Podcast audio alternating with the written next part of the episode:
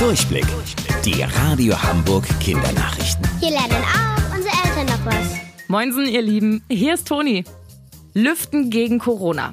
Die nächsten zwei Wochen habt ihr Herbstferien und sobald ihr wieder zur Schule geht, wird es eine kleine Änderung geben.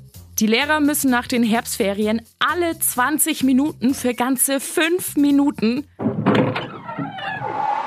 oh, oh, alle Fenster weit öffnen. Außerdem auch vor und nach dem Unterricht. Das ist eine neue Corona-Maßnahme, damit ihr euch in der Schule nicht mit dem Virus ansteckt.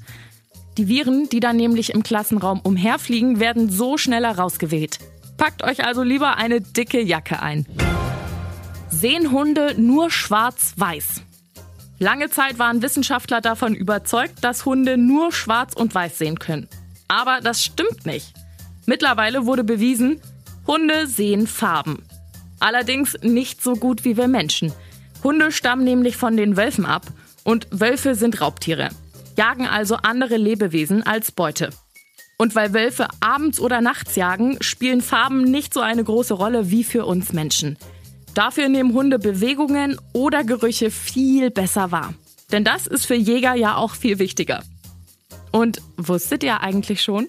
Angeberwissen. Der Nasenabdruck eines Hundes ist genauso einzigartig wie der Fingerabdruck beim Menschen.